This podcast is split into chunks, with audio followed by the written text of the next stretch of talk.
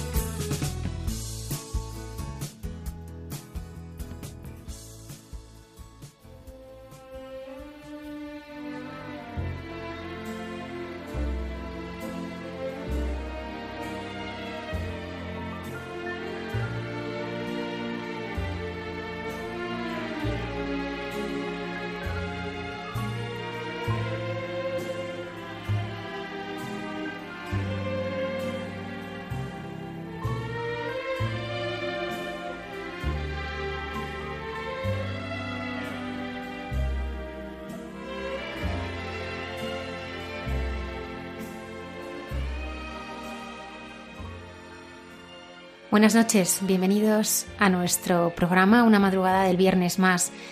Tras buscar en el voluntariado y la política una forma de servir a los demás, encontró que el Señor le llamaba a ser suyo, pero una enfermedad crónica parecía que iba a frustrar su sueño de ser sacerdote. Sin embargo, encontró en esa cruz la fortaleza para vivir cada día la voluntad de Dios. El padre Elier Jerez nos desvela momentos de su intimidad con Dios y que nunca había compartido hasta ahora.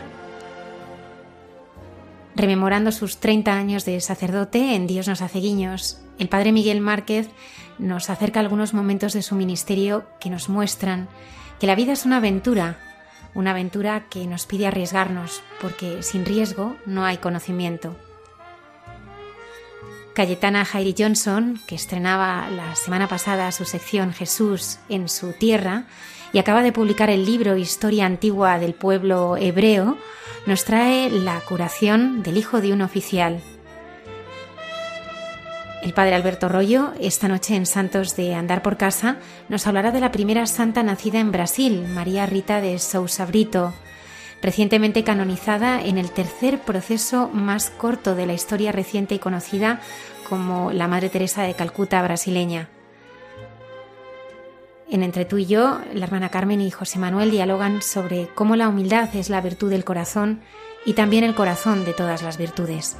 Saludamos a Antonio Escribano en el control, Lola Redondo en las redes sociales y a los habituales colaboradores de este programa. Comenzamos.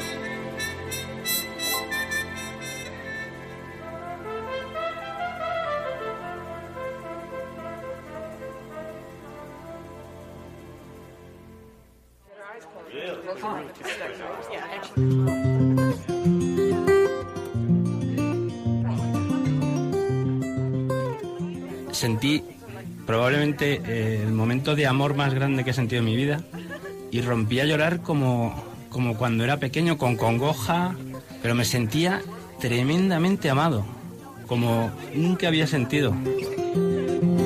Hay mucha gente buena. Todos los viernes a las 12 de la noche en Radio María.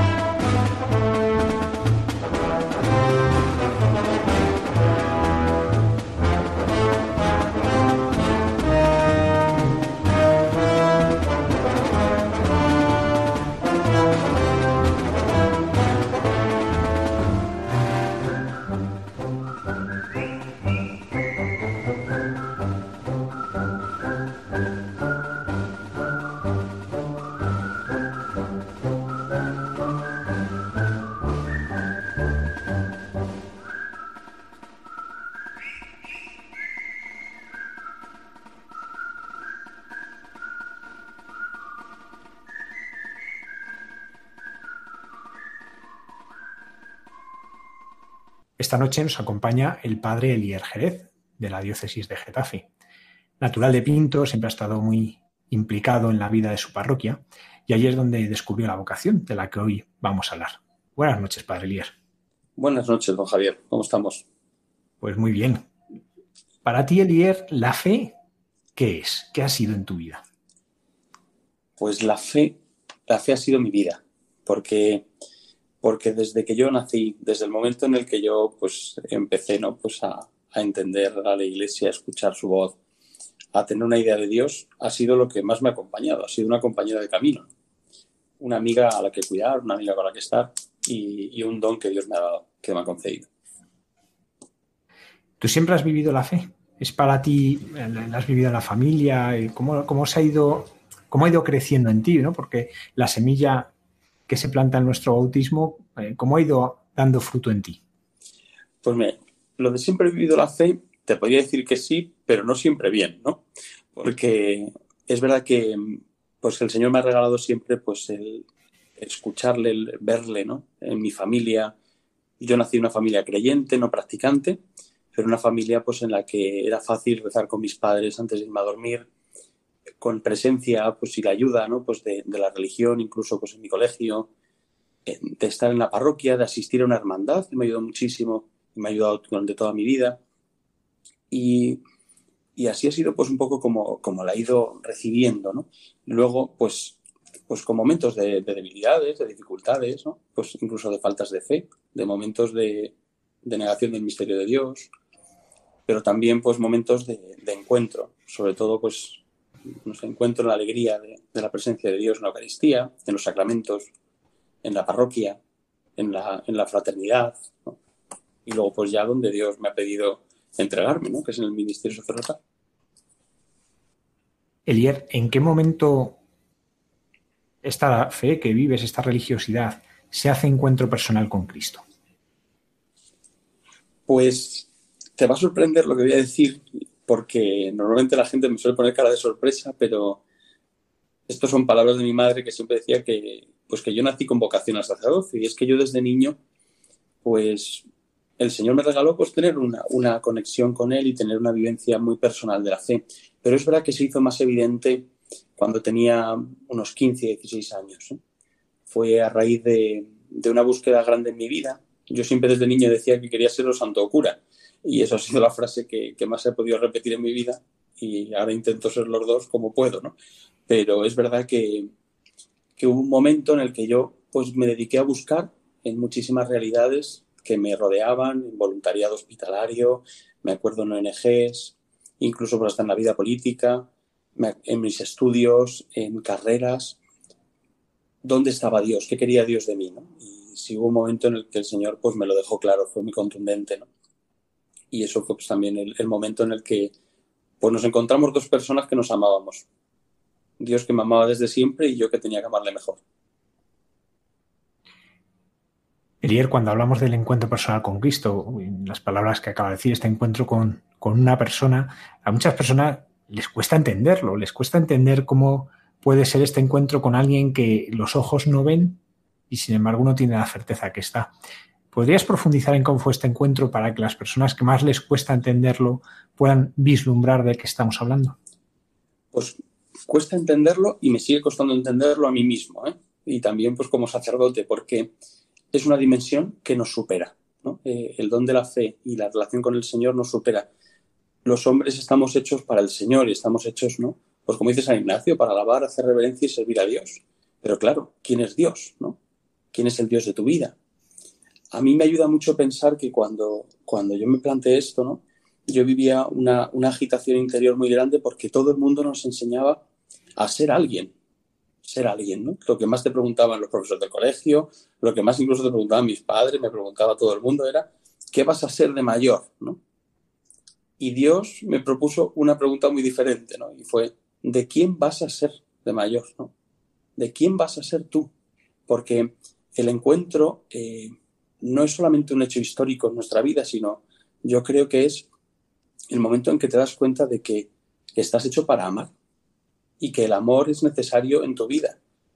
Y ahí es donde descubres, si Dios lo quiere, pues que tu amor es exclusivo hacia Él ¿no? y hacia la Iglesia y que tú eres de Cristo y de la Iglesia. Y eso ha sido lo que, en donde yo he encontrado la presencia de Dios, ¿no? Esa tranquilidad que muchas veces yo creo que todos los creyentes hemos encontrado en algún momento, porque yo creo que todos hemos tenido momentos en los que hemos sentido que Dios nos ha escuchado. Y no sabemos explicarlo. Momentos en los, incluso de mucha debilidad, de dolor, de enfermedades, de situaciones como una pandemia.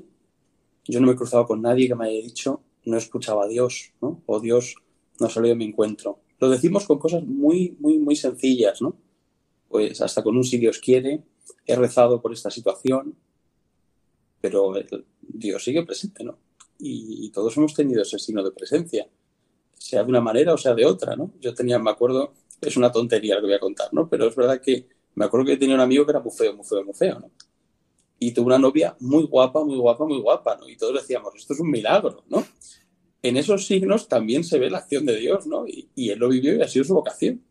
En la mía fue que Dios, pues, me pidió entregarme y ahí fue donde más feliz me hizo y como me sigue haciendo todos los días ahora. Nos contabas que en ti siempre hubo una llamada muy clara a ayudar a los demás y, fuiste viendo distintas dimensiones en que ayudar. ¿Qué es lo que más te llamó la atención cuando el Señor te va mostrando este, esta certeza ¿no? de que estás llamado a ser suyo y por tanto ayudar a los demás sirviéndole a Él? Por lo primero, que me conociese tal como soy y que me amara, ¿no? Eso ahora lo resumo, pero fíjate, hay un hecho muy importante en mi vida y lo voy a compartir con vosotros, no solo hablarlo, y es cuando nació eh, un primo mío con pues, una parálisis cerebral, con un montón de, de problemas congénitos, ¿no? Y, y, cambió la vida de mi familia, y cambió mi vida cuando yo tenía, pues, 11 años, me trastocó y, me trastocó mucho pues, pues ver cómo Dios ¿no? Eh, nos hacía fuertes, cómo Dios nos mostraba que en esa vida ¿no? había motivos para entregar la vida, ver a mi familia, ver a mi tía, en especial su madre, entregar la vida por él, me ayudó mucho a replantearme pues que, que si no nos entregamos al final, ¿cómo expresamos que vivimos? Que los ojos los tenemos abiertos para otros siempre, ¿no? Los sentidos están hechos para otros, ¿no? Y a mí me ayudó mucho ayudar a servir, ¿no? Ayudar a servirle pues, a mi primo en sus enfermedades, sus operaciones. Y de aquí, pues, pues di el salto a, empezar el voluntariado en San Juan de Dios. Yo apenas tenía 15 años cuando empecé de voluntario en el Centro San Juan de Dios para enfermos mentales en Cienpozuelos. Me ayudó muchísimo, ¿no? La experiencia hospitalaria, La hospitalidad, una palabra que nunca me habían enseñado en ningún libro de texto, pero que, que me hacía inmensamente feliz, inmensamente rico, ¿no? Una asignatura pendiente que tenía en mi vida, el misterio de la acogida, acoger a personas que han sufrido, acoger a personas que, pues, han perdido la vida en vida, pues, por tema de drogas, por adicciones, que son desterrados del mundo, pero que tenían una sonrisa y, una, y unos ojos que buscaban a Dios y que buscaban amor. ¿no? A mí eso me marcó muchísimo, la experiencia de San Juan de Dios, testimonio de tantos santos que han entregado la vida y quizás esos sean esos dos pilares un poco que me, que me lanzaron, que me lanzaron a, los brazos de Cristo, ¿no? Y luego, pues también por la experiencia de la, vida en la parroquia, ¿no? O sea, sin duda, pues también el, haber vivido pues una formación pues en muchas virtudes gracias a los sacerdotes que me acompañaron, con la cercanía y el testimonio muchas veces escondido. A mí una cosa que me, que me hizo mucho bien y fue eh, mudarme dentro de la propia iglesia, quiero decir, porque fue un momento en el que nuestro obispo, don Joaquín, decidió crear una, nueva parroquia en su momento en Pinto y empezaba una parroquia de cero. Y, bueno, pues también se me pidió pues ayudar en esta parroquia y, empezar de cero una iglesia y me di cuenta de la necesidad que tiene la iglesia, del esfuerzo, de que cada día pues sean nuevos retos, de poder llegar a colegios donde la fe todavía no estaba presente, llegar a familias, ¿no? pues, pues en el cauce de la nueva evangelización personas que no habían oído ya hablar de Dios. Yo venía de una fe muy tradicional, como decía antes, personas que no habían escuchado el nombre de Cristo. A mí me sorprendió muchísimo y también me ayudó mucho ese momento. Sí lo recuerdo con mucha, mucha claridad y con mucho agradecimiento. ¿eh? Ayer nos hablabas ahora de, lo que supuso para ti ayudar en un lugar para enfermos, pero tu vida también ha estado marcada por la enfermedad. Eh, de hecho, es algo que irrumpe en el, precisamente en el momento de formación y que, y que marca tu formación y marca, por tanto, cómo estás viviendo el ministerio. ¿Cómo se afronta una enfermedad? ¿Cómo se puede vivir desde la enfermedad, desde la debilidad, sabiendo que ahí, ahí es donde el Señor nos hace fuertes?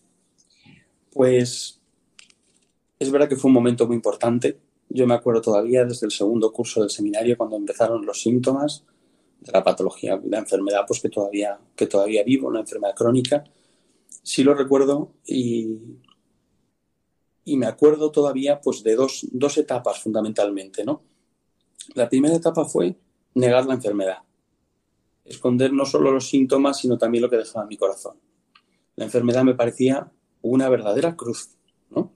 Una cruz que yo no podía llevar, que yo no quería llevar, una cruz que, parecía que, pues que todo lo que había hecho el Señor conmigo lo tiraba por tierra. Una cruz pues que me hacía muy débil, que me hacía sentirme frágil, que hacía pues aflorar en mí pues, por mi falta de virtud incluso, y sobre todo pues de entrega al Señor. Y otro momento que fue, eh, fíjate que es bueno, lo voy a contar, pero es la primera vez que lo cuento, ¿eh? pero eh, recuerdo una vez en un hospital, la primera vez que me ingresaron, estuve en un momento de vida o muerte. Y cuando aparece un médico en tu habitación y te dice, Elier, me acuerdo que ya estaba solo, era de noche y me dijo, mira Elier, hay unos resultados que nos preocupan mucho, esto no está funcionando nada bien, bueno, hubo un montón de complicaciones, hay que llevarte a quirófano, hay que llevarte a la UBI y has hecho testamento. Y yo me acuerdo pues que en segundo de seminario, yo decía, Dios mío de mi vida, lo que menos me planteo en mi vida no es ahora eh, que me vaya a morir. Pues me ayudó muchísimo eh, ese momento porque me acuerdo que le dije, mira, necesito irme a rezar la capilla y me derrumbé como un niño pequeño en la capilla del hospital de Valdemoro, delante de un Cristo. Me acuerdo que me eché a llorar, ¿no? Y porque no era capaz de soportar esa cruz y le dije, mira, Señor, si tú esto me lo pides, crucifícame contigo, ¿no? Si tú quieres que yo, ¿no? Pues me enamore de tu cruz y que la viva, no te apartes, ¿no? Y me acuerdo que, que le pedí ese signo, enséñame que estés conmigo, ¿no? Y me acerqué a besar el, la imagen del Cristo, de esa capilla, que todavía está allí, y al besarlo y besarle los pies, el clavo se soltó. Y, y me acuerdo que en ese momento dije, bueno, me da la sensación de que tú y yo vamos a vivir una vida nueva, ¿no? Me fui a la habitación, les dije que lo que Dios quisiera, a la mañana siguiente me dieron el alta. Todos los síntomas habían desaparecido, eh, el cuerpo reaccionaba a la medicación nueva, una medicación que hasta hoy pues estoy llevando, pero que sigo llevando la enfermedad. Y ese momento, el tener también que haber salido del seminario porque tuve que interrumpir la convivencia allí, el ritmo de vida, empezar a ver pues que el ministerio no es solo lo que haces, sino por quién lo haces y cómo lo haces, ¿no? que es con Cristo y donde Cristo quiere. Me ayudó a, serenar mi vida, me ayudó a, entregar pues, por los sufrimientos, que el Señor en ese momento me pedía entregar sufrimientos como me los pide ahora, como se los pide a tantos y tantos ¿no? que viven la enfermedad. La enfermedad no es un drama, la enfermedad no es una maldición, la enfermedad es una ocasión de amar a Cristo. Es una ocasión de encontrarte con un crucificado que respira en una cruz por ti, que late por ti, que resucita por ti y que también se quiere hacer presente en la debilidad, como bien me has dicho. Su fuerza se manifiesta en nuestra debilidad. Pues la enfermedad es una debilidad, pero una debilidad que, de la que yo no me quiero separar, ¿no? Yo siempre le digo al Señor una frase de San Juan de Ávila que dice, te ruego Dios por ser quien eres, que no me des alegría que no mane de tu cruz porque yo la verdadera alegría del encuentro con Cristo y mi vida con Cristo ha sido su cruz. Y, por eso, pues, cuando me ordené, la primera misa que yo celebré en privado fue la misa de la Santa Cruz. Fue la misa pues, por la cruz, porque es el, el, altar donde, donde yo quería ofrecerme, quería ofrecer mi vida. Pues es verdad que no tan exitosa como la de otros, pues es verdad que a mí me hubiese encantado ser misionero y me da la sensación por de que no voy a poder, pero eh, pero con Cristo, ¿qué más puedo pedir? Con Cristo en mi ministerio, pues ¿qué más, qué más le voy a exigir yo al Salvador? Elier, el, vivir la enfermedad, que la vives, ¿no? Eh, ¿Cómo te ayuda también a acercarte a la debilidad de los demás? ¿Cómo descubres tú que eso te ha despertado una mayor capacidad de acercarte a los enfermos, a los que sufren?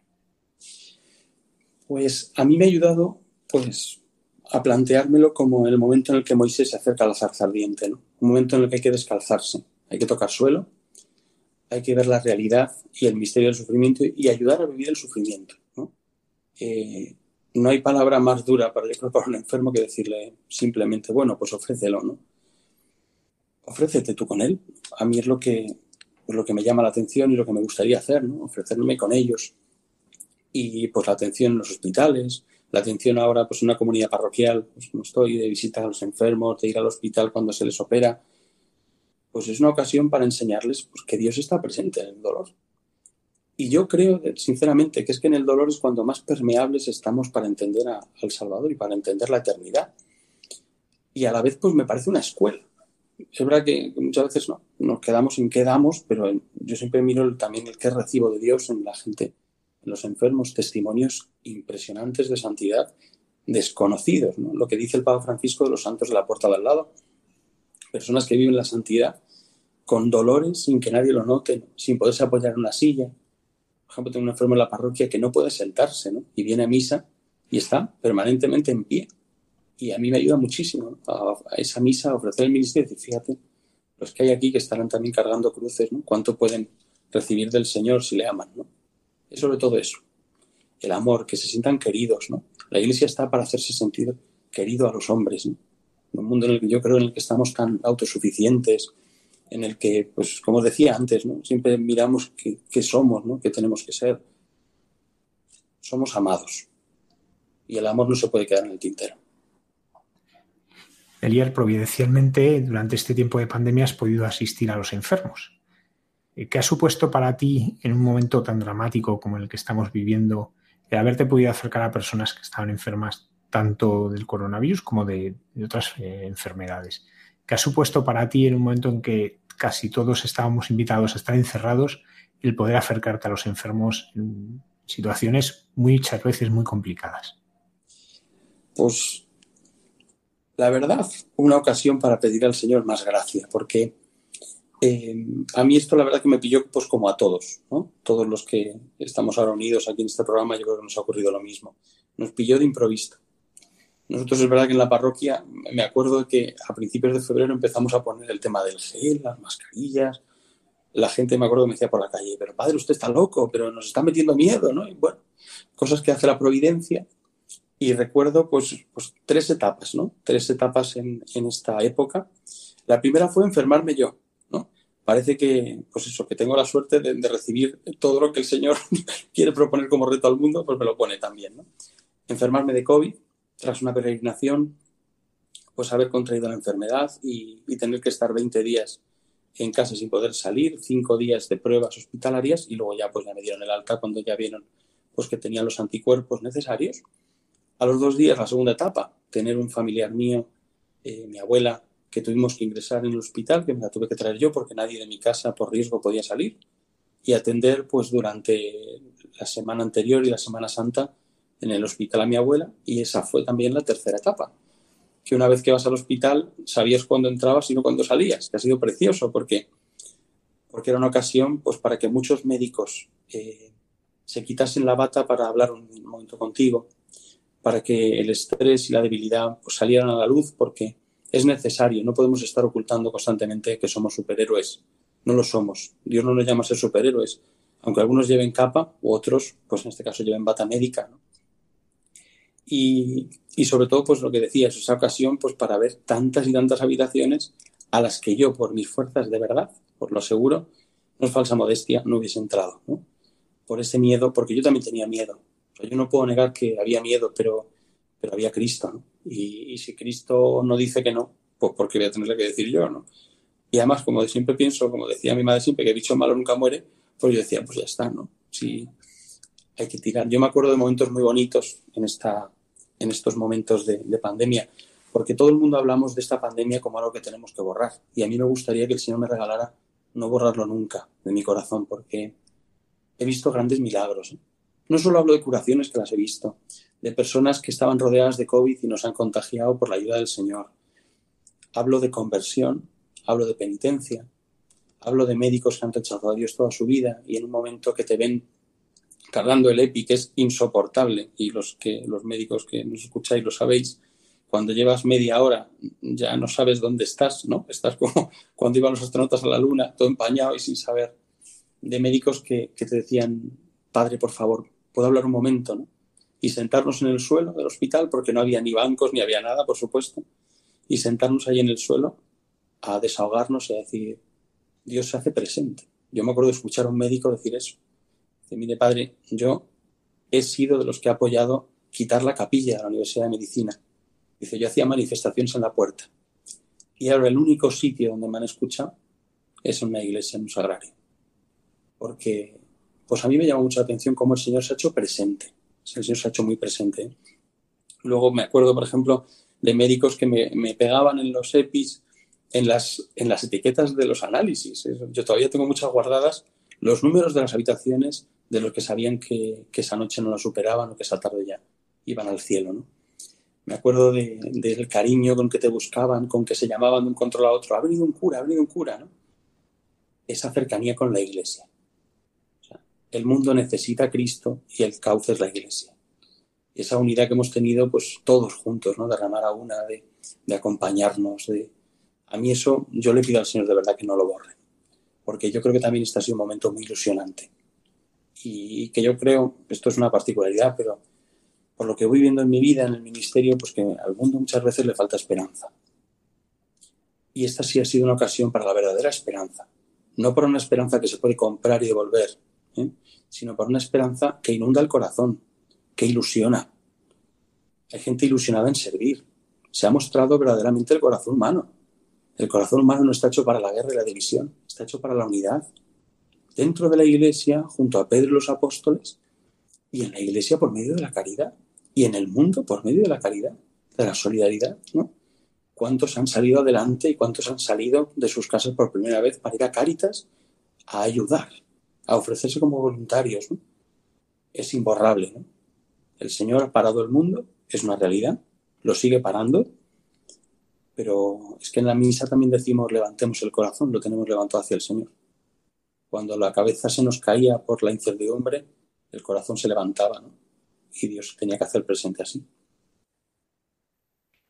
Precisamente hablando de Eucaristía, pues una experiencia que, que, hemos vivido los sacerdotes en este tiempo ha sido muchas veces tener que celebrar la misa en soledad, solo nosotros. Sabemos que no estamos solos, ¿no? Porque en la misa no hay esa soledad. Pero tú cómo has vivido eh, llevas muy poquito tiempo en el ministerio, ¿no? Tú, eh, es novato. Y de repente te encuentras pues, muchos días teniendo que celebrar pues, en, esa soledad. Eh, ¿Qué te ha enseñado a ti? ¿No? Porque yo creo, me imagino, hay gente que, que se ha preguntado, ¿no? Porque están acostumbrados a ver cómo los sacerdotes celebramos con mucha gente o siempre con alguien. Y, la pregunta surge, ¿no? ¿Y, cómo es eso, no? Y hemos visto, pues, el que se puso fotos de los feligreses en los bancos, ¿no? Para, para recordarlos y para pues, sentirse acompañado, ¿no? Eh, ¿Cómo, ¿Cómo, has vivido tú el tener que celebrar varias veces, bastantes veces, la misa tú estando solo? Pues mira, eh, espero no escandalizar por lo que voy a decir, pero a mí esta pandemia lo que me ha enseñado es que la misa es un fracaso es un fracaso real, porque es el fracaso de Cristo, que es el Calvario. Y cuando todo parecía un fracaso porque la pastoral se cerraba, porque no había grupo universitario, como lo que tengo la pastora en la parroquia, no veías a las familias, no había monaguillos, no había una liturgia pues, bien cuidada, ¿no? Estabas tú, yo me acuerdo los primeros días con fiebre, ¿no? Pidiendo al Señor que me concediese la gracia de poder celebrar, ¿no? Sin, sin estar, ¿no? por más pendiente de mí que, y de la realidad que de Él, te das cuenta de que es un fracaso compartido con Cristo y que te une al Calvario, ¿no? Una unión pues, grande en esa soledad del sacerdote, ¿no? en la cual yo creo que, que, todos los sacerdotes vivimos esa, esa ilusión ¿no? del amor del Señor, ¿no? esa, que nadie ve, pero que la gente intuye por lo que hacemos. Se dejó de hacer para poder vivir, ¿no? vivir ese ministerio realmente yo te digo que a mí al principio me costó mucho trabajo. Luego no me resistí, ¿no? También pues por petición de muchos fieles a hacerlo por el canal de YouTube. Sobre todo pues cuando en las primeras semanas eh, no había tantos medios, ¿no? Como los que luego hemos visto, que también ha sido una grandeza de la Iglesia, ¿no? Como por medio de Radio María y de tantas, tantas realidades se ha podido llevar la misa a tantas casas, ¿no? Pues me acuerdo de, empezar a celebrar, ¿no? Pero aún así, cuando decías el Señor esté con vosotros, nadie te respondía con tu espíritu. Estabas Dios, ¿no? La Santísima Trinidad y tú, celebrando un misterio, aunque la gente lo viera, estabas celebrándolo tú. Y, para mí ha sido también una ocasión para profundizar en el misterio de la Santa Misa.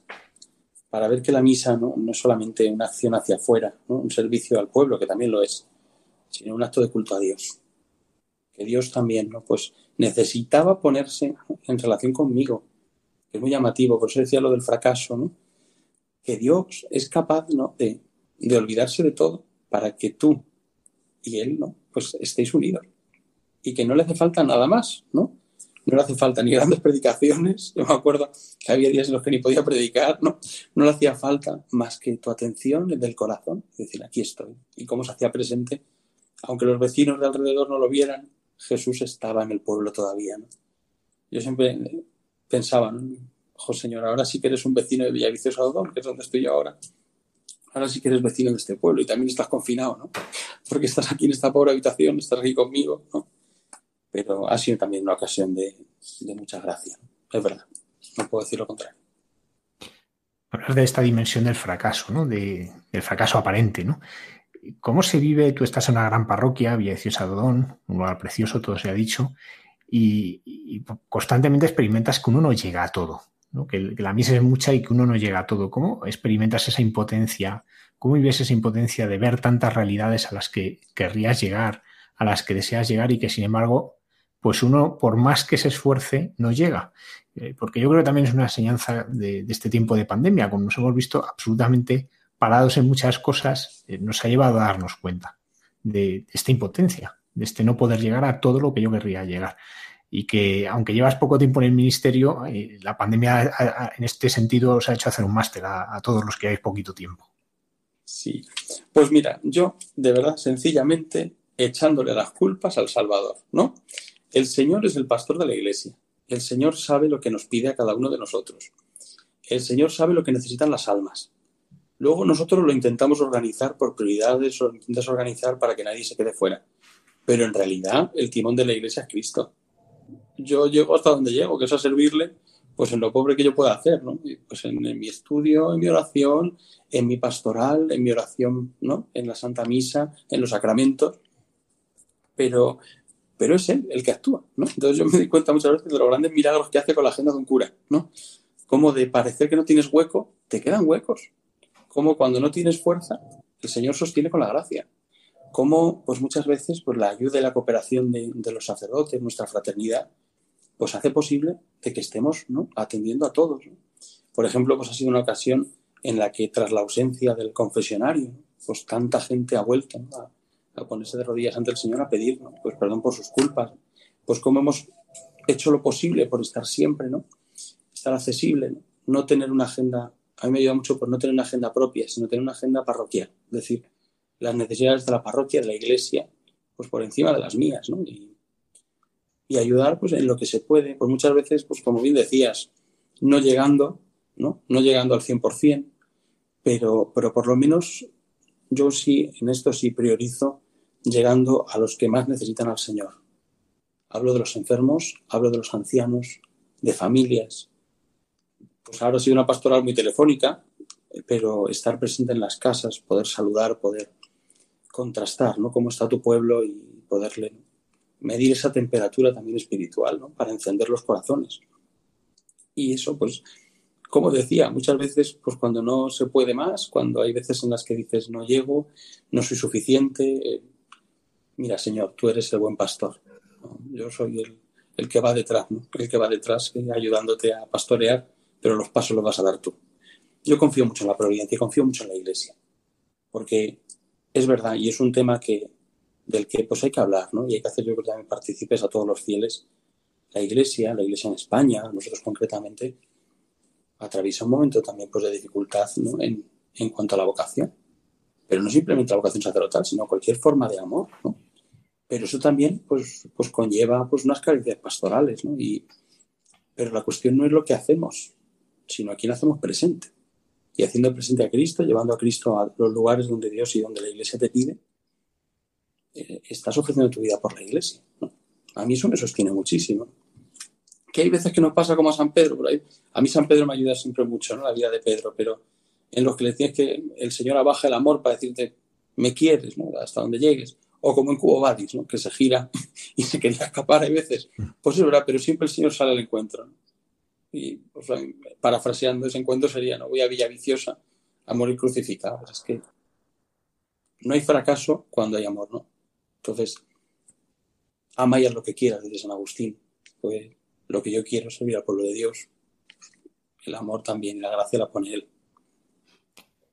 Elier, me gustaría ir a tu ordenación sacerdotal, ¿no? Allí en la Basílica de Los Ángeles, a los pies del corazón de Cristo, recuperaste un signo, y digo recuperaste porque lo, lo volviste a poner en acción, que era en el momento en que son crismadas las manos, se te unge, bueno, pues tú elegiste que secar las manos del crisma pues de una manera especial que luego se hizo muy relevante el día de tu primera misa. ¿Lo podrías explicar para, nuestros oyentes y ayudarnos así a entender un gesto que, bueno, que en muchos sitios ha perdido y que tú, bueno, pues quisiste rescatar de la memoria para, volver a, descubrir la, grandeza de, esta pequeñez que sin embargo es un signo muy grande? Pues mira, la verdad es que nunca he hablado de este signo así, ¿no? Pero, pero es verdad que que el momento después de la ordenación es un momento de entrega de la vida. Pero a mí la vida me ha sido entregada, ¿no? No la he creado yo.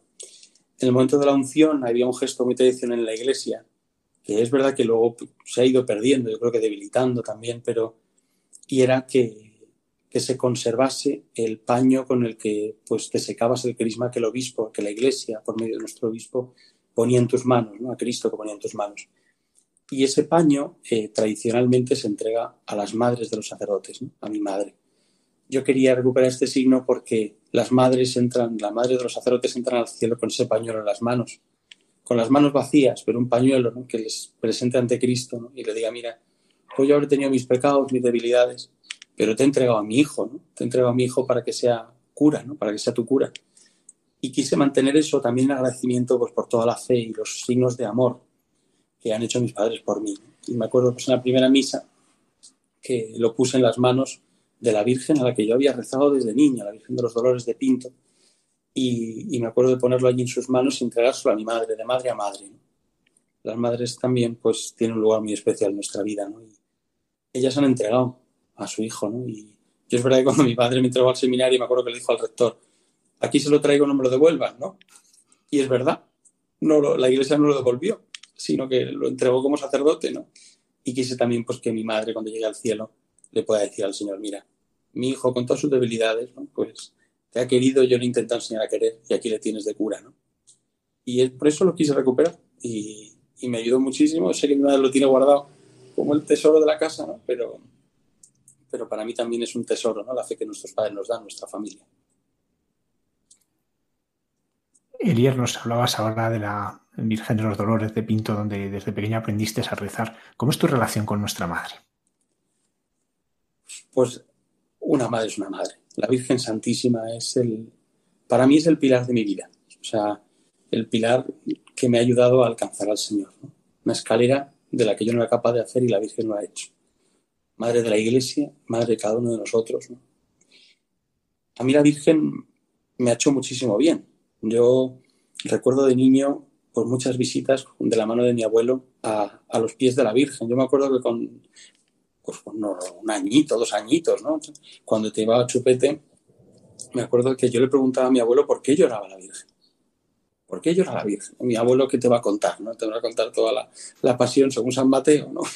Sino, pues me dijo, pues mira, porque me acuerdo que sería por Navidades, que, pues mira, porque le van a hacer el niño Jesús y no tiene un chupete lo primero que yo le regalé a la Virgen en mi vida fue un chupete, porque le dije, pues toma el mío. Y eso fue lo que aprovechó mi madre para quitármelo a mí. A mí ya no me lo devolvieron más, ¿no? Cosa de la cual me arrepiento. Pero no, no me arrepiento al revés. Esa imagen de la Virgen tiene todavía dentro del vestido el chupete que le regalé. Ese signo también de... Y para mí ha sido, pues, mi madre. Una relación, pues, muy materno-filial. Yo me acuerdo que yo estuve en un colegio que era laico pero enfrente tenía un colegio religioso con una imagen preciosa de la Virgen en el jardín. Y cuántos momentos de debilidad mirando a María he sabido poderle decir al Señor, hágase tu voluntad. ¿no? me, fue un regalo del cielo ordenarme el Día de la Virgen del Pilar. Mi primera misa la quise celebrar votiva de la Santísima Virgen al pie de la cruz y, y para mí es, es indispensable para mi felicidad. O sea, yo no puedo, no puedo reprochar a la Virgen al revés, sino toda su presencia con agradecimiento. La Virgen se ha hecho evidente en mi vida. De verdad que es que muchas veces pues no hay palabras para, para hablar de, del amor que nuestra Madre la Virgen tiene por la Iglesia y por todos nosotros. La Virgen Santísima, la Madre de la Iglesia, la Madre que conoce la debilidad de cada uno de nosotros, que no se escandaliza porque su Hijo nos entregó a ella en la cruz.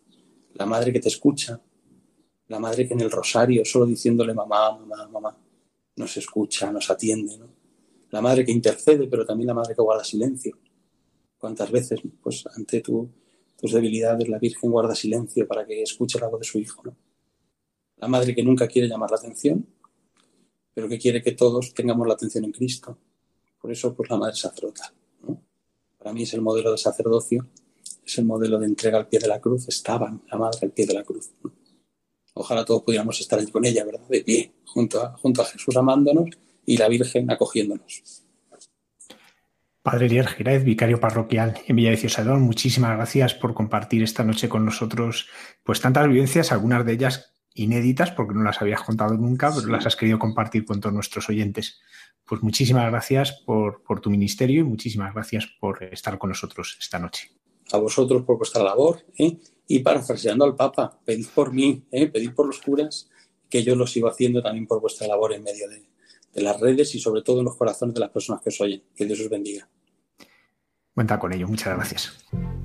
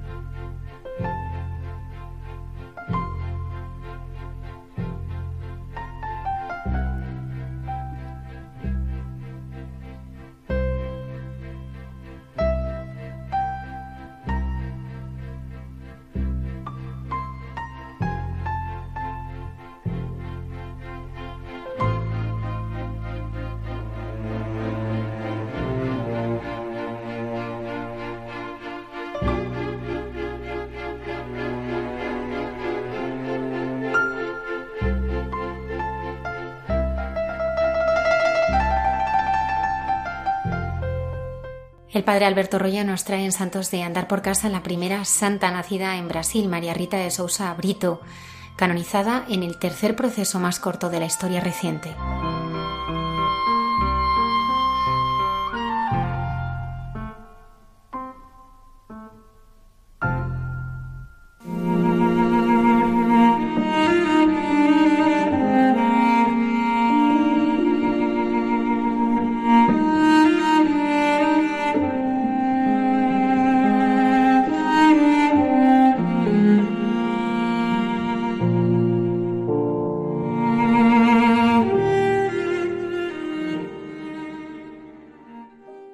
Un saludo a todos los oyentes de Radio María.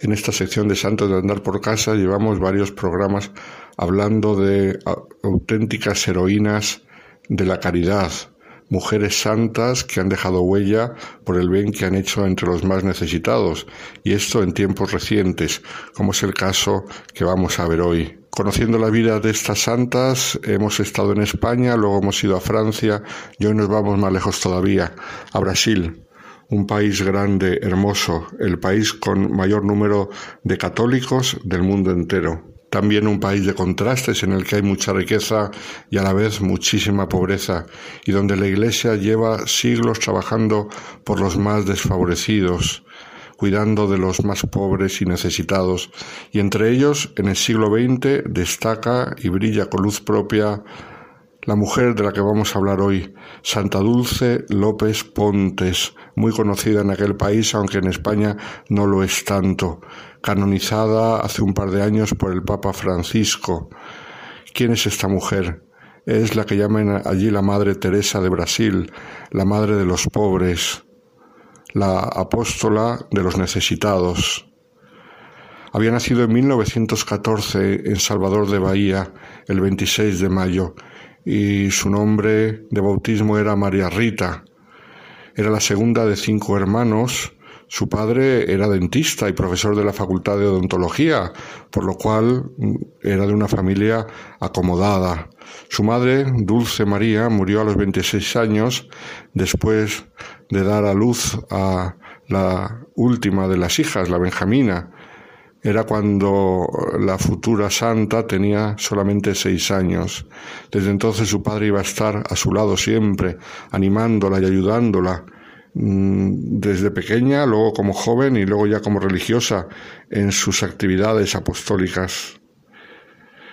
La niña María Rita nos cuentan que estaba llena de alegría, le encantaba jugar con muñecas, volar una cometa, pero lo que disfrutaba ella mejor era jugar al fútbol era una fan del equipo de fútbol local de su tierra. Por lo tanto, una muchacha normal y corriente. Leemos en su biografía que los tres hermanos tomaron la primera comunión en 1922. Cinco años más tarde, en plena adolescencia, María Rita sintió cómo se despertaba su interés por la vida religiosa y eso le llevó a preocuparse más por los demás, a buscar los necesitados. Empezó a adentrarse en lugares deprimidos de la ciudad junto con una de sus tías y a partir de entonces la marginalidad y la pobreza que vio a su alrededor le conmovieron poderosamente, tanto que ya no pudo apartarlas de su mente esta experiencia de visita de los pobres con su tía y luego el acercarse poco a poco a la Eucaristía y a la vida de oración, eh, la cambiaron completamente y la llevaron a lo que sería la vida religiosa. De hecho, en 1933, la joven ingresará en la congregación de las Hermanas Misioneras de la Inmaculada Concepción de la Madre de Dios, en el convento de Nuestra Señora del Carmen, en Sergipe. El mismo año recibió el hábito y adoptó el nombre de Irma Dulce, hermana Dulce, en honor a su madre Dulce María, que como hemos visto había muerto cuando ella solamente tenía seis años. Cuando ingresó en la vida religiosa ya había cursado estudios en la Escuela Normal de Bahía y siguió formándose y profundizando en la vida espiritual. De hecho, para toda su vida, su ejemplo y su modelo fue Santa Teresa de Lisieux. Curiosamente, un modelo contemplativo, porque Santa Dulce López Pontes fue una gran contemplativa en medio de los pobres. No fue una activista, no fue una mujer que se dedicaba solamente a ayudar a los demás, sino que fue una mujer llena de Dios. Estaba convencida de que ella tenía que imitar a Santa Teresa del Niño Jesús y escribía Creo que soy como el pequeño amor de mi pequeño corazón, que por más amor que tenga es poco para un Dios tan grande. A ejemplo de Santa Teresita, creo que deben ser agradables al niño Jesús todos los actos pequeños de amor, por menores que sean. Durante tres meses del año 1934 leemos que realizó una intensa actividad apostólica. Fue destinada a San Salvador de Bahía y en el hospital español desempeñó diversos oficios, desde enfermera, portera y también sacristana. Hizo un curso que la capacitó para la farmacia. Además impartió clases en el Colegio de Santa Bernardet y trabajó con los obreros de aquella zona. Con la firme convicción de que el amor supera todos los obstáculos, todos los sacrificios, como ella dejó escrito, no hallaba barreras para un apostolado admirable, fecundo, eficaz. Luchó en todo momento sin desfallecer por el bien de los favorecidos. Esto hasta que el Señor le llegó a pedir incluso algo más, un paso adelante. Esta es la diferencia entre una buena religiosa y una santa, el dar un paso más. Y esto es cuando empezó a hacer actos heroicos. En 1939 la hermana Dulce invadió cinco casas que estaban abandonadas en un barrio pobre de Salvador de Bahía, eh, una comunidad muy muy pobre. Era un conjunto de palafitos que se consolidó dentro de un vecindario de plena pobreza y allí juntó esas cinco casas para albergar a los enfermos que recogía en las calles de Salvador de Bahía. Fue poco después expulsada del lugar y ella peregrinó por una década llevando a sus enfermos a varias partes de la ciudad. Por fin, en 1949, ocupó un gallinero al lado del convento de Sant Antonio tras la autorización de su superiora, con los primeros 70 pacientes. La iniciativa dio lugar a una famosa historia difundida desde hace décadas por el pueblo de Bahía, de que la monja construyó el mayor hospital de Bahía a partir de un simple gallinero. Ya en 1959 se estableció oficialmente la Asociación de Obras Sociales Irma Dulce y al año siguiente se inauguró el albergue de Sant Antonio. Desde aquel gallinero hasta el Hospital de San Antonio, que cuando se inauguró oficialmente tenía 150 camas, eh, todo había cambiado mucho, gracias al tesón de la hermana Dulce y de tanta gente buena que la quiso ayudar. Después de esta apertura del nuevo hospital, este llegó a contabilizar 3.000 pacientes diarios. Y la hermana Dulce no se quedó allí, sino que continuó fundando cosas. Sus numerosas fundaciones se hallan aglutinadas bajo el nombre de estas obras sociales hermanas dulces que hemos dicho. En 1979 el cardenal arzobispo de Bahía le pidió que abriese una fundación en otro lugar bien pobre, en Alagados. El reconocimiento por su asombrosa labor propició que en 1988 fuese presentada como candidata al Premio Nobel de la Paz. También leemos que tuvo el consuelo de encontrarse con Juan Pablo II en dos ocasiones. En la primera visita al país de Juan Pablo II el 7 de julio de 1980, la hermana Dulce tuvo su incentivo para seguir su trabajo y se volverían a encontrar el 20 de octubre de 1991 en la segunda visita del Papa a Brasil. Juan Pablo II se propuso romper el rigor de su agenda porque quería conocer a la hermana Dulce y quería conocer el convento de San Antonio.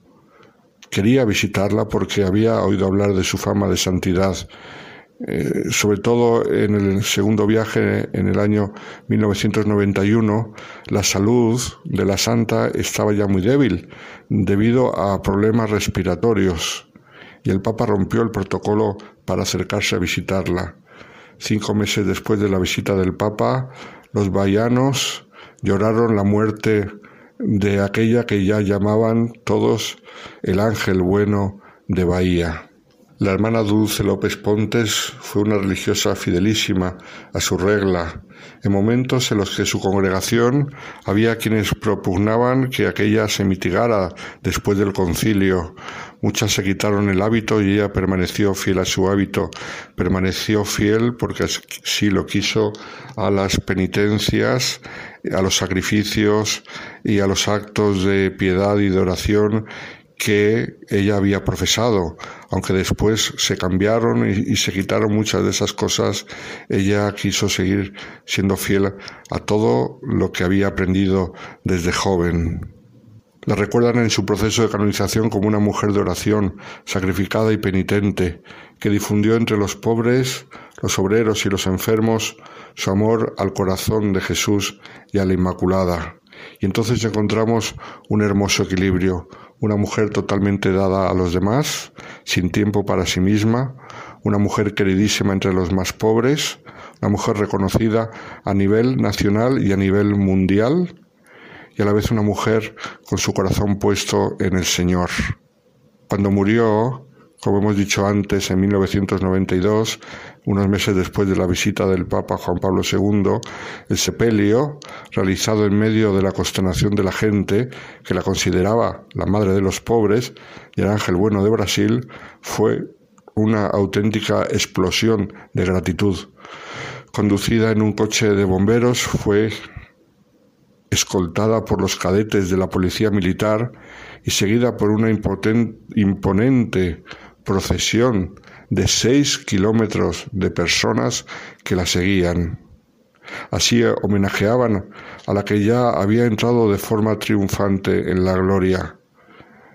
Fue beatificada en Salvador de Bahía por el cardenal Geraldo Mayela en representación de Benedicto XVI el 22 de mayo del 2011 y fue canonizada el 13 de octubre del 2019 por el Papa Francisco, un ejemplo que nos ayuda a todos a recordar la primacía del amor a los pobres y necesitados, pero siempre con el corazón puesto en Cristo. El Papa Francisco ha insistido muchas veces que la Iglesia no es una ONG. Nosotros tenemos que hacer mucho bien, todo el que podamos, sobre todo a los más necesitados y a los más vulnerables, pero no simplemente por acción social, sino por sobreabundancia del amor de Cristo que nos urge a dar la vida por los demás. Muy buenas noches a todos los oyentes de Radio María.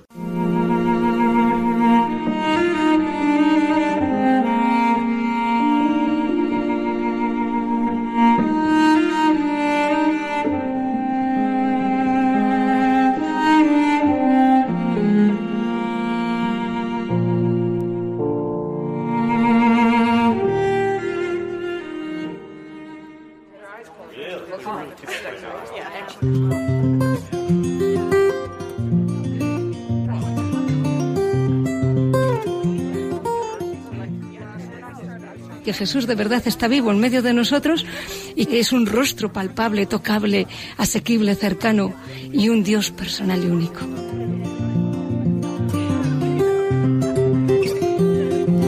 Hay mucha gente buena.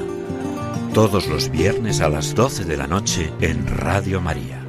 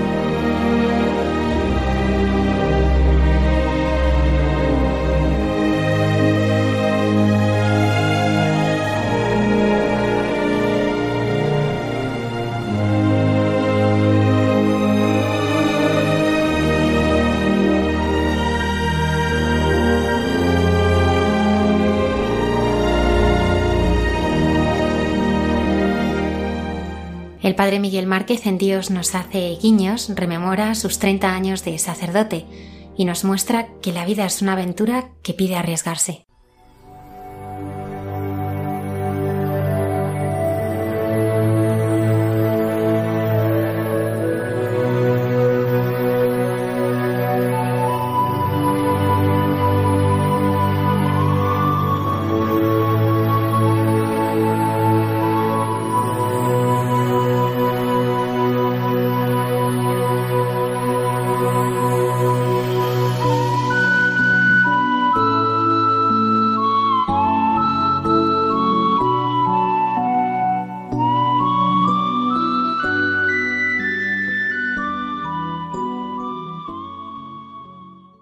Buenas noches a todos y deseo para cada uno la paz, la serenidad que da sentirse arropado y sostenido, donde quiera que estés ahora mismo, si estás en casa, de camino, o en cualquier circunstancia que te halles, si estás escuchando estas palabras, que te acompañe mi oración y mi cercanía en esta comunión real y verdadera, en medio de la noche, que es tiempo de salvación.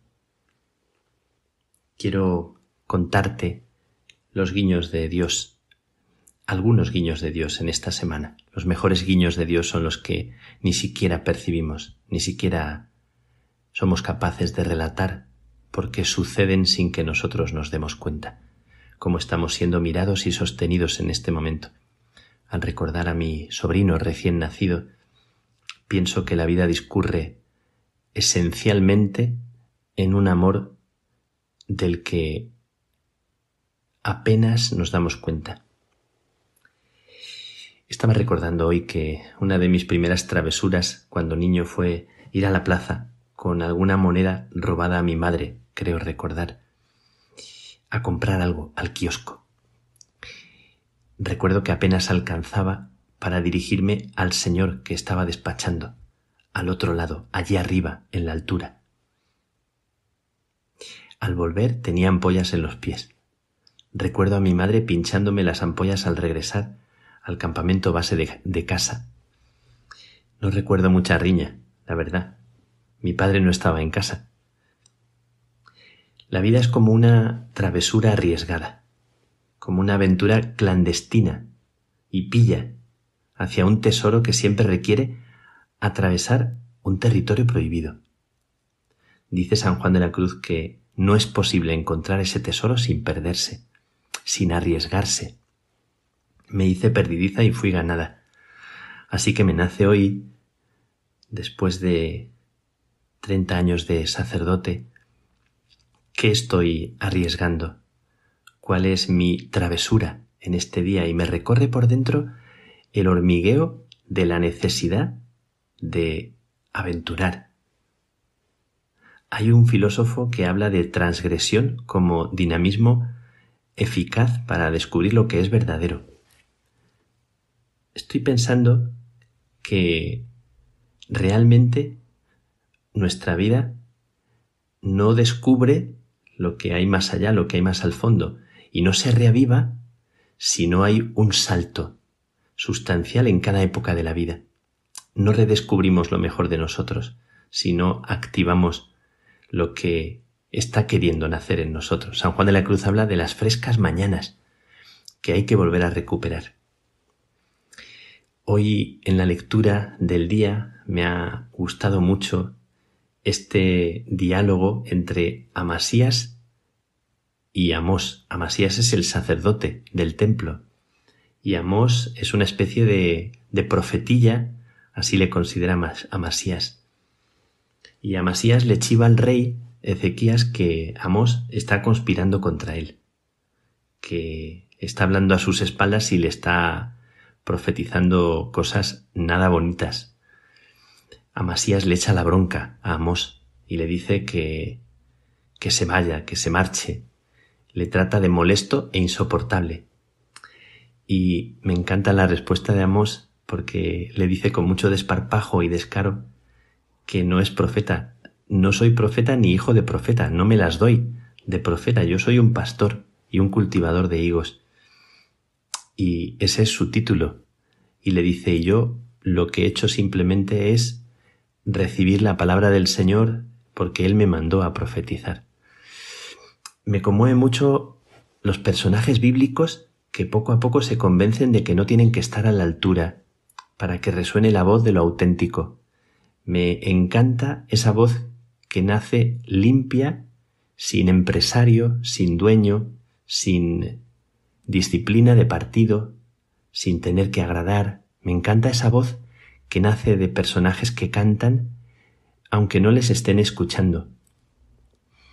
Y, y me pregunto, me pregunto, lo pregunto también para mí, ¿dónde están los profetas? ¿Dónde están los que cantan así? ¿Dónde está la gente libre hoy que tenemos tanto miedo de hablar o de no ser políticamente correctos? Parece que lo que se lleva es tirarnos los trastos unos a otros o levantar el dedo pensando que poseemos la verdad. Como diría el Papa Benedicto, nosotros no poseemos la verdad, la verdad nos posee a nosotros. Recuerdo aquel cuento de Isabel Allende que se titula Dos palabras, que me gusta también mucho, y hablaba de una mujer que se llama Belisa Crepusculario, que se enteró de que las palabras no le pertenecen a nadie y no tienen dueño, y que quien quiera reunirlas y jugar con ellas puede hacer algo bello. Y ella decidió que quería vender palabras. Entonces se compró un diccionario después de que un cura le enseñó a leer y que se aprendió el diccionario de la A a la Z y luego lo lanzó al mar, porque no era su intención estafar a los clientes con palabras envasadas. Me encanta esta parte del cuento. No era su intención estafar. Quería que las palabras fueran nuevas para cada persona. Eh, me contó una vez una amiga, hermanita de Foucault, Estrella, que fue muy amiga mía, ahora está en una residencia de Madrid, muy ancianita, que hace muchos años había una reunión de Confer y que era una reunión de mucha gente. Ella venía de estar varios años en China haciendo flotadores. Fijaos qué cosa más, más mística. Pero así son los hermanitos de Foucault. Invisibles desaparecen en la masa para ser testigos de la presencia de Jesús. Pues también un brindis para todos ellos. Y en aquella asamblea pidieron a alguien que saliera voluntariamente a decir unas palabras a Lambón. Y nadie se animaba. Se ve que la gente era muy cuitada. Y entonces ella, toda decidida, estrella, levantó la mano, subió los peldaños hacia el ambón, decidida porque nadie quería subir, y allí se puso delante del micrófono, vio a tanta gente que se quedó en blanco, y se acercó al micrófono y dijo Perdón, me he quedado en blanco, y se bajó a su asiento. Cuando me lo contó, me decía Qué vergüenza he pasado, qué vergüenza. Y yo le decía Estrella, eso no nos pasaría a nosotros seguramente, a un cura, con, con respeto hacia todos los curas, mis hermanos, porque siempre tendríamos alguna palabra que decir, sacada de la chistera, sacada de, de tanto aprendido, siempre tendríamos algún recurso, pero me pareció precioso tu discurso. Te atreviste a decir que te quedaste en blanco, y decir eso es de una gran valentía. Entonces quiero agradecer la autenticidad del discurso de tantas personas que no necesitan inventar palabras para agradar a los demás. Me encanta el, el relato de las personas que sacan de dentro sin presión, así es el Magnificat de la Virgen, que nace como un canto, que no quiere agradar a nadie y por eso nace con tanta limpieza y con tanta fuerza. Y Estoy pensando mucho últimamente que, que cada persona, cuando es así, de verdadera, tiene un canto que regalar, tiene una palabra llena de, de, verdad y de belleza.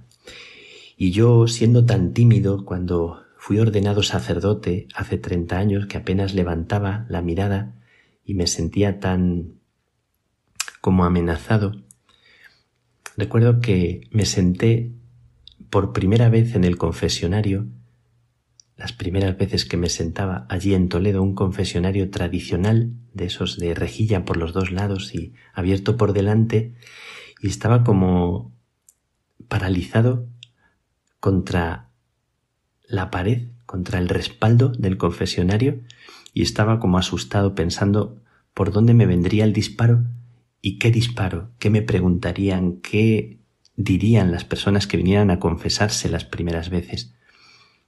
Recuerdo, lo he contado muchas veces, que estando así, como arrugado por dentro y encogido, como un niño que, que tiene miedo porque el examen no, no sabe por dónde va, se acercó una abuelita y la abuelita eh, apoyó sus manos sobre, sobre una pequeña plataforma de madera. La abuelita empezó a hablar y empezó a llorar. Yo observaba a la abuelita sin decir nada. La abuelita estaba llorando y se le caían las lágrimas por, por la nariz. Y las lágrimas iban cayendo sobre la repisita de madera.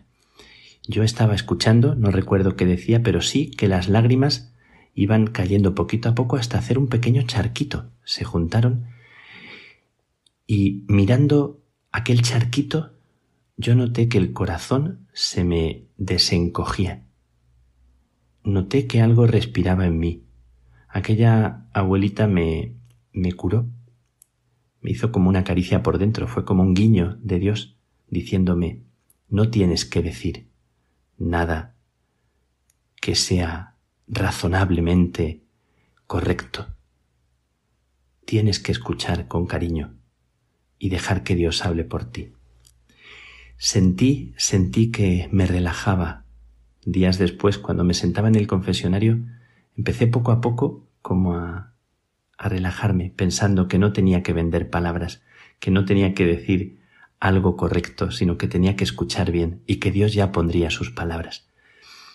Y de lo más difícil que me resultaba del ministerio, que era este momento de la escucha en el confesionario del sacramento, se convirtió y se ha convertido hasta el día de hoy en uno de los momentos más bonitos, donde Dios me ha regalado y bendecido más. Estoy hoy hablando desde una hospedería en León, acompañando y dejándome acompañar por unas mujeres vivas, alegres, unas carmelitas que dedican su vida a la sencillez y a tejer la vida de momentos sin espectacularidad, a mimar las horas con delicadeza de artistas. Y son gente joven y gente mayor, conviven de distintas edades. Y son un guiño de Dios para mí, es como una vida, entre comillas, inútil para mucha gente y para mí está llena de fecundidad. También hoy mismo eh, he leído y he pensado en mi amigo Fernando Flórez, que es un misionero de la Consolata, que vive en el Putumayo, peruano, en la selva amazónica. Ha recibido varias palizas. Es un hombre atrevido. Ha tenido que ir a un poblado donde han matado a todas las personas, a todos los indígenas del poblado está investigando y está amenazado él también.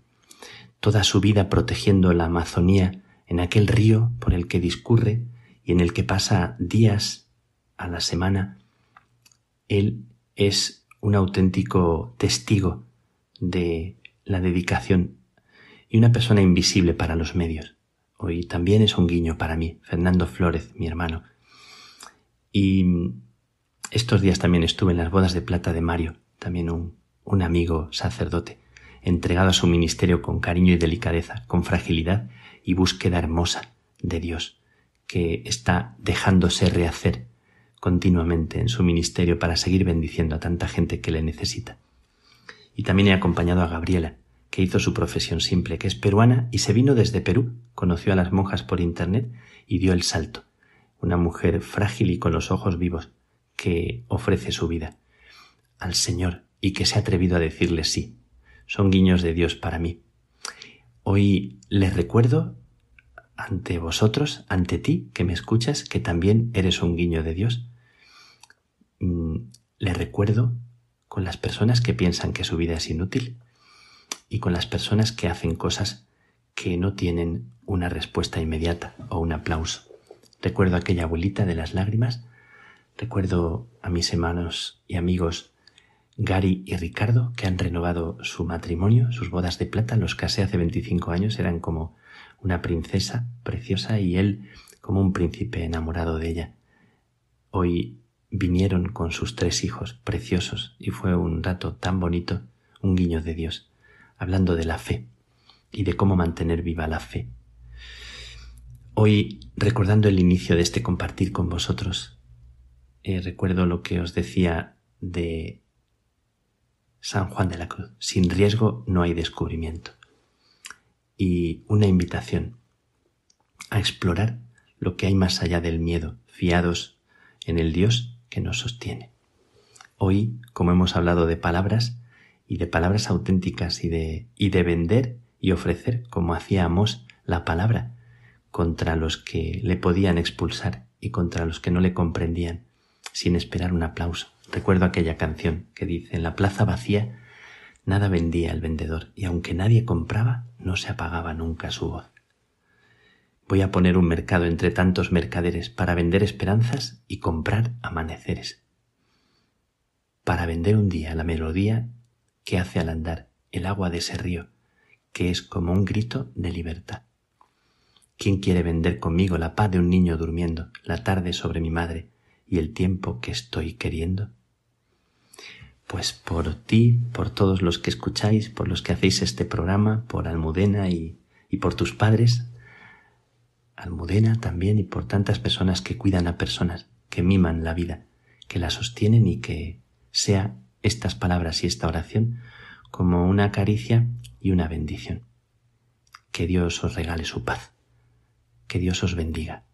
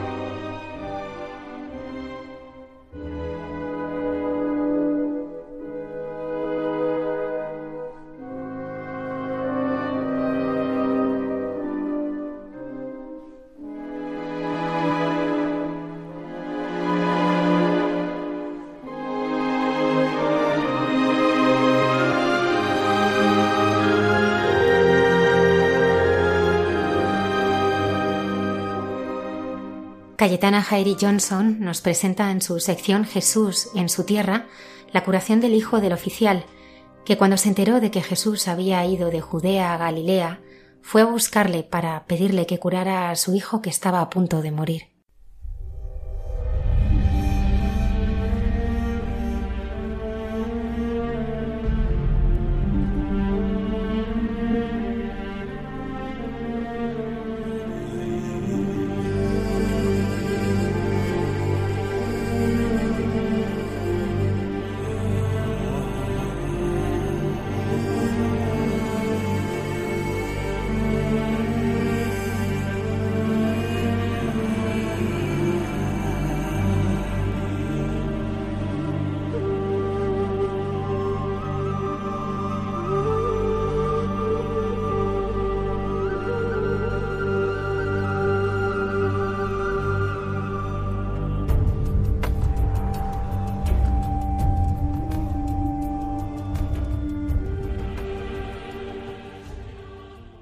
Buenas noches amigos que estéis eh, con nosotros esta noche y en este programa y sección de Jesús en, su tierra. Eh, os deseo que estéis teniendo una buena noche de paz y bien a pesar de estos eh, calores que no son nada raros, aunque sí es espectacular. Eh, por muchos eh, motivos, ¿no? Porque tan pronto salimos de un frío y pasamos al calor directamente y bueno, pues esto es simplemente pasarlo lo mejor que se pueda. Aún así, yo recuerdo no haber excavado en Israel, pues tranquilamente con 47 grados en momentos muy duros y aproximadamente por estas fechas también. Eh, hoy vamos a dedicar el programa en esta línea de, y secuencia de sanaciones milagrosas de Jesús, con todas sus tipologías. Vamos a dedicar el programa de hoy a la sanación del hijo de un alto oficial de la corte del, rey Herodes Antipas. Eh, antes de pasar a este episodio, eh, quería también comentaros eh, lo curioso del número de milagros que realizó Jesús en su vida de ministerio y de mm, predicación. cuando uno hace contabilidad, Mm, y, comprueba que el número de milagros eh, asciende a 37, inevitablemente se me ocurre hacer gematría, que es eh, pues utilizar la numerología al estilo hebreo, pues para encontrarle un significado profundo. Cuando uno hace la reducción numérica de este número de milagros de Jesús, que es el 37, uno va haciendo la suma de 7 y 3, entonces, ¿qué nos va a dar? 7, 8, 9 y 10. Nos da ese número 10, volvemos a hacer una reducción numérica y se nos queda en 1. Desde el punto de vista simbólico de la numerología eh, hebrea, tenemos que tener en cuenta que las letras del alfabeto hebreo son al mismo tiempo números.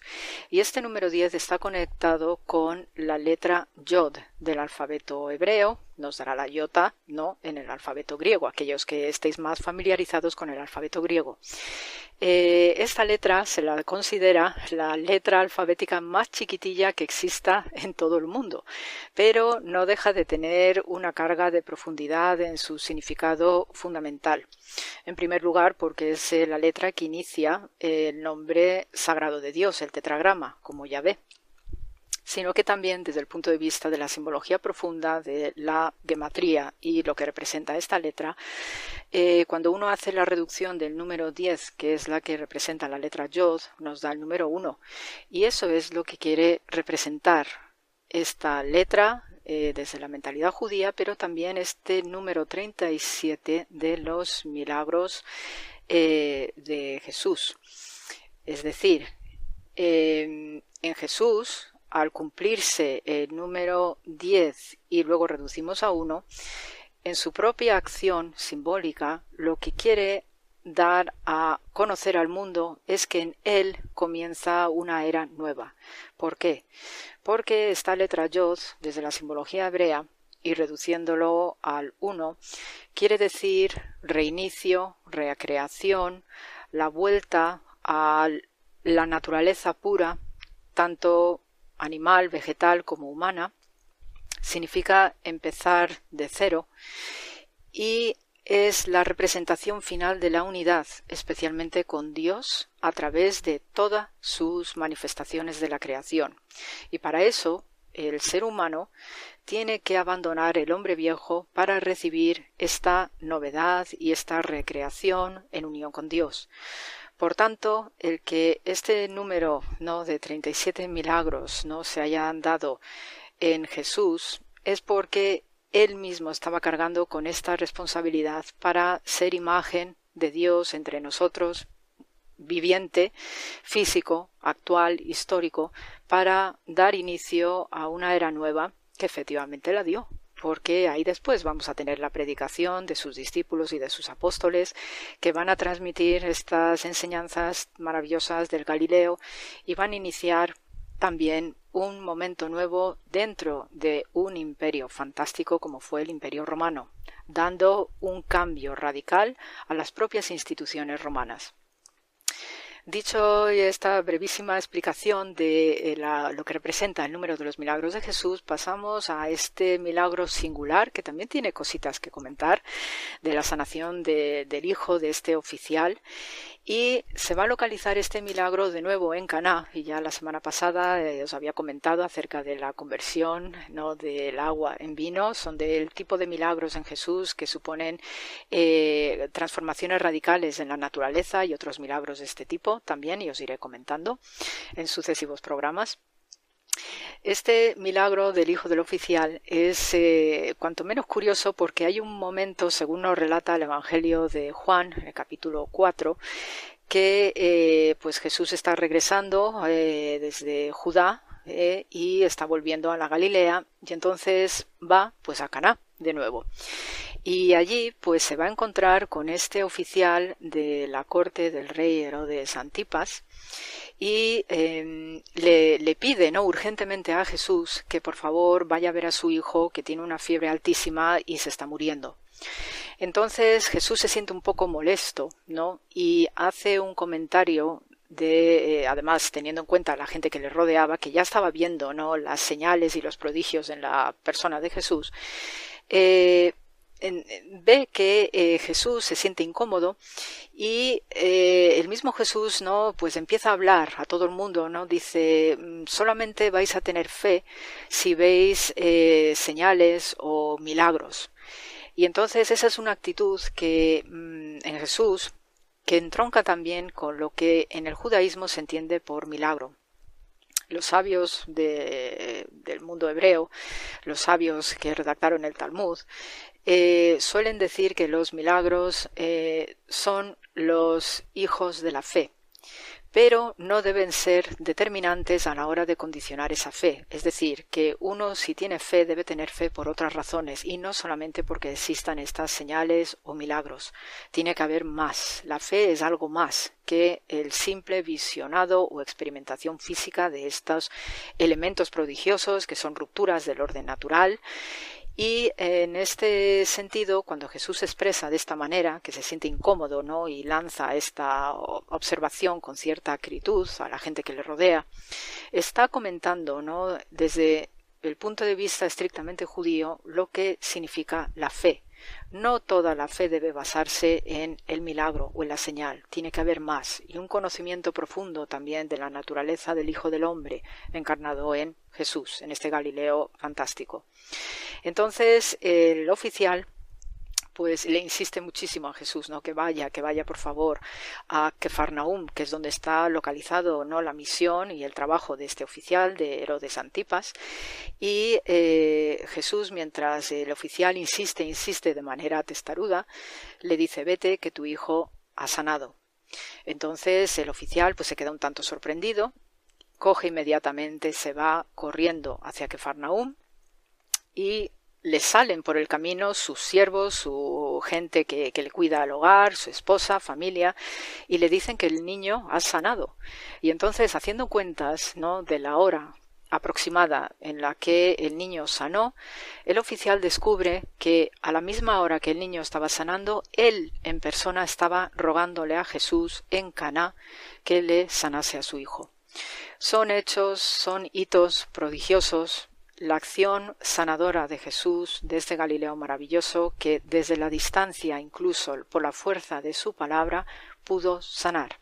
Y esto entronca también con otro episodio similar, pero en este caso con un gentil, como fue aquel episodio del centurión, para sanar a su siervo.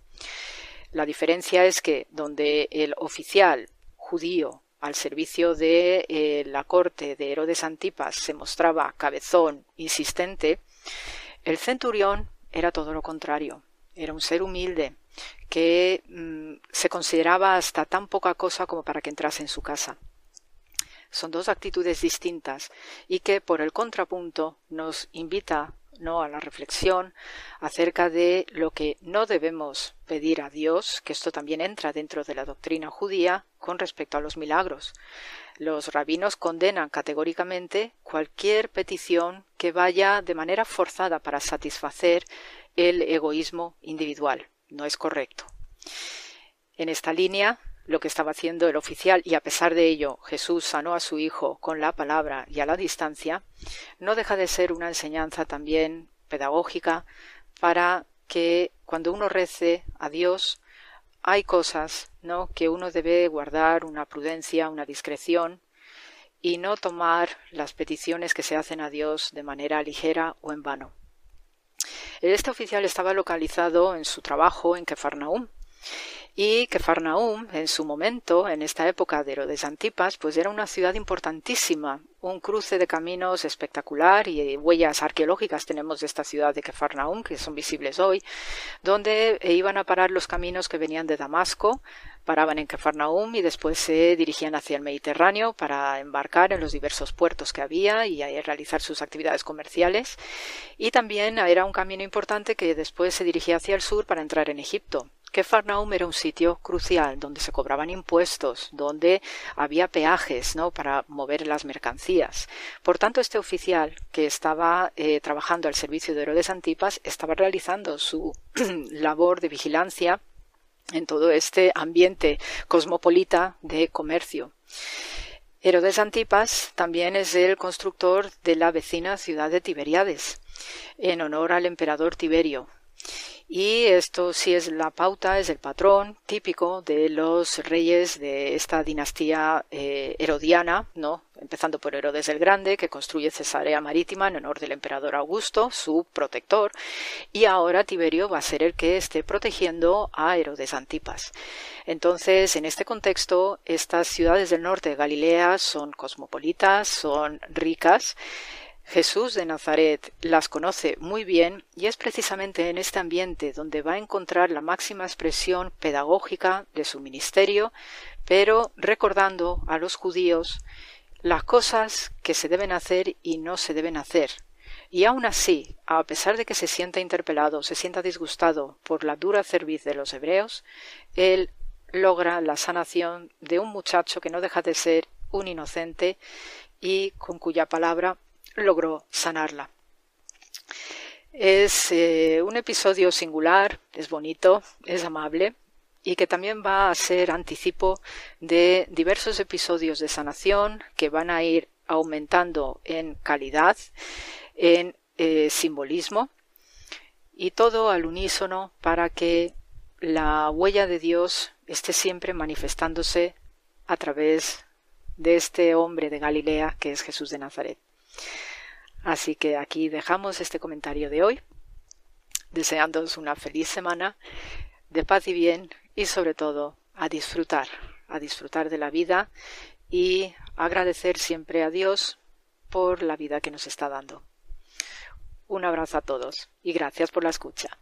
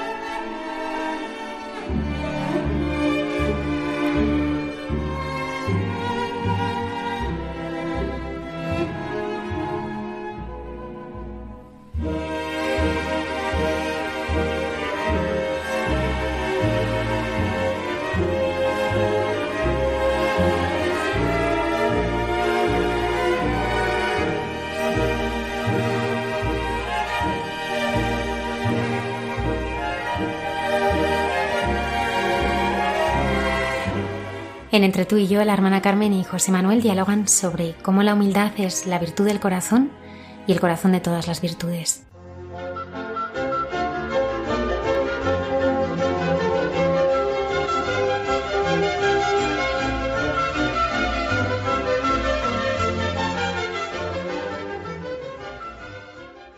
Buenas noches. Seguimos en este programa de Hay mucha gente buena y claro, José Manuel, lo que hemos dicho en nuestra conversación, como has dicho, como si hay mucha gente buena, pues vamos a hablar de la humildad, porque yo no he visto nadie, no se puede ser bueno sin ser humilde. y tú y yo nos hemos quedado muy centrados en esa experiencia de mi fundador, San Enrique de Oso, sobre la humildad.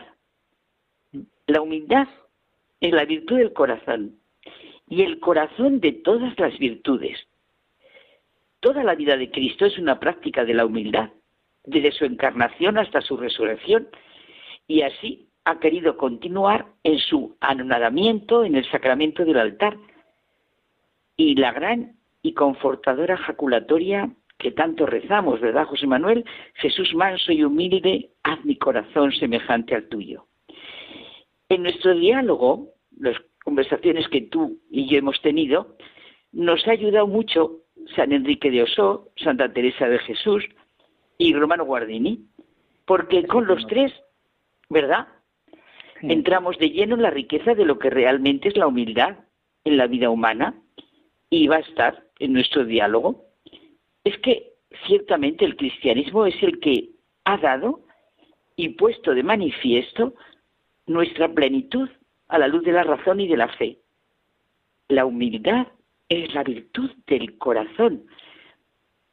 Virtud y corazón, dos palabras centrales. Corazón es más fácil de ver, ¿verdad? Porque en nuestro lenguaje entra mucho el corazón y lo decimos en sentido de que la grandeza de las personas está configurada en sus corazones, en su manera de ser, de mirar, de tratar. Vamos, que el corazón es el centro de la persona. Así es. Y la virtud es, como dice el diccionario, la disposición habitual para hacer el bien. Es consustancial a la persona en todas sus dimensiones. No se puede ser persona sin lo que significa, y es la virtud. Nos afecta a todos. La necesitamos todos. La virtud, en su verdadero significado, es algo vivo, hermoso. Su campo es toda nuestra vida. Virtudes morales, intelectuales, religiosas, sociales, prácticas. Encantado, José Manuel. Siempre lo llevas al terreno práctico. Pues ahora saboremos todos que la humildad es la virtud del corazón y el corazón de todas las virtudes, porque lo has puesto en bandeja. Recuerdo un profesor de antropología que decía que si a la inteligencia humana es una persona que decimos muy inteligente, sí, pero le falta la humildad, que le falta algo importante, porque es un factor fundamental en la vida humana, y esto nos mete de lleno en lo que decíamos al comienzo, ¿no? En la riqueza y lo que tú has dicho de lo que realmente es la humildad en la vida humana. Y la humildad, como dice Santa Teresa, es andar en verdad. O sea, que humildad y verdad van unidas, son intrínsecas una a la otra. Esta certeza es la raíz de nuestra personalidad. La humildad es la sabiduría de lo que somos. Eh, es, es el conocerse a uno mismo lo que te hace humilde. Porque eso tiene una consecuencia. No pretende estar por encima ni por debajo de nadie. Y saber te hace conocedor de que la existencia de las personas tiene el mismo grado de dignidad que el tuyo.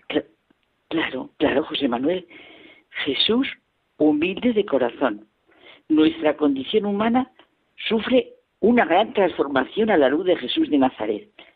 Es posible hablar de Dios, del Dios revelado en la Biblia y ya en la plenitud de lo que supone la encarnación del Hijo de Dios, sin hablar, como tú me decías en nuestras conversaciones, de la humildad divina la humildad de Dios, el amor, la verdad y el bien van unidos. Jesucristo se inclina ante el pequeño, el débil, el enfermo y aprecia su valor. Jesús sabe la grandeza del ser humano creado y redimido. Es el reconocimiento de la realidad, el amor que sustenta la vida de Jesús, que es el mismo Dios que reposa sobre esta humildad. Jesús hace una transmutación de valores establecidos hasta entonces y dice, oísteis que se dijo, pero yo os digo.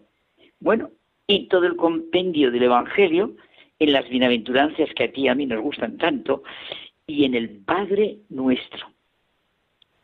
Es que la humildad, que es andar en verdad, como hemos dicho, lleva al reconocimiento de la grandeza, a la comprensión de las limitaciones, a escuchar y aprender, a saberse, mirar y a mirar, a saberse reconocer y a reconocer, y a tener la fe, la esperanza y la caridad tan esenciales en nuestra vida.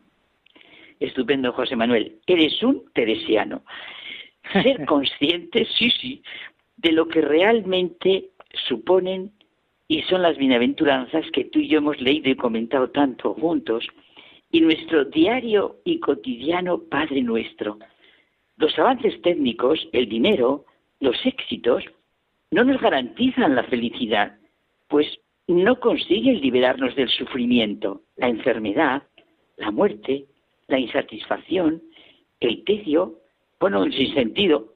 La verdad de nuestra existencia nos lleva a vernos como criaturas creadas y redimidas por Dios, porque Él lo ha querido así.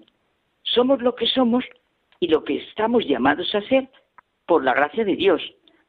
Eso me lleva a tener un sentimiento de que no tiene nada que ver con el orgullo y me abre el horizonte de estar en armonía conmigo mismo y con los demás a la luz del amor de Dios.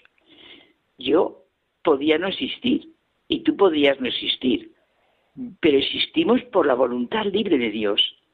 Aceptarnos como persona, que decías tú al principio, significa reconocernos y reconocer que hemos recibido el ser del Creador, que nos llamó a la existencia y derivadamente, bueno, claro, de nuestros padres. Somos seres en relación. Cuando Jesús nos enseña a rezar, sí, sí, nos podemos ir a lo más interior recóndito, pero decimos, Padre nuestro. Esto nos lleva a una actitud de reciprocidad generosa, de agradecimiento responsable, una actitud decidida y humilde, porque repetimos, y yo lo repito contigo una y otra vez, que la humildad es andar en verdad. Y esto nos lleva a la cotidianidad de nuestra vida, en la manera de mirarnos y mirar a los demás. Por eso, la humildad es la virtud del corazón y el corazón de todas las virtudes. O sea, que humildad y verdad son el respirar de nuestra vida, nuestro horizonte. Y la humildad, Carmen, no tiene nada que ver con la debilidad, con la cobardía, ni con la diplomacia que se rebaja intencionadamente, ni con complejos de inferioridad. La humildad y la verdad surgen de Dios, de su mano creadora y redentora, y están orientadas a nuestra plenitud, a nuestra redención, a nuestra auténtica felicidad, y nos llevan a no arrancar ni dejar de lado las mejores posibilidades de nuestra vida. Fenomenal, José Manuel. Y me la has puesto en bandeja, porque sí, hemos dicho mucho la, expresión de, de mi fundador y la de Santa Teresa. Entonces ahora, pues, esta de Romano Guardini para acabar, que es con lo que tú has dicho. El hombre solo puede tener humildad en tanto va teniendo conciencia de la grandeza inherente, inherente a su persona y a su destino grandeza que debe a la gracia de Dios. O sea que nosotros a pedir mucho, mucho, mucho, ser manso y humilde de corazón. Y así, vamos, seremos las mejores personas. Pues vamos humildemente despidiéndonos hasta la semana que viene. Hasta la semana que viene. Buenas noches. Buenas noches.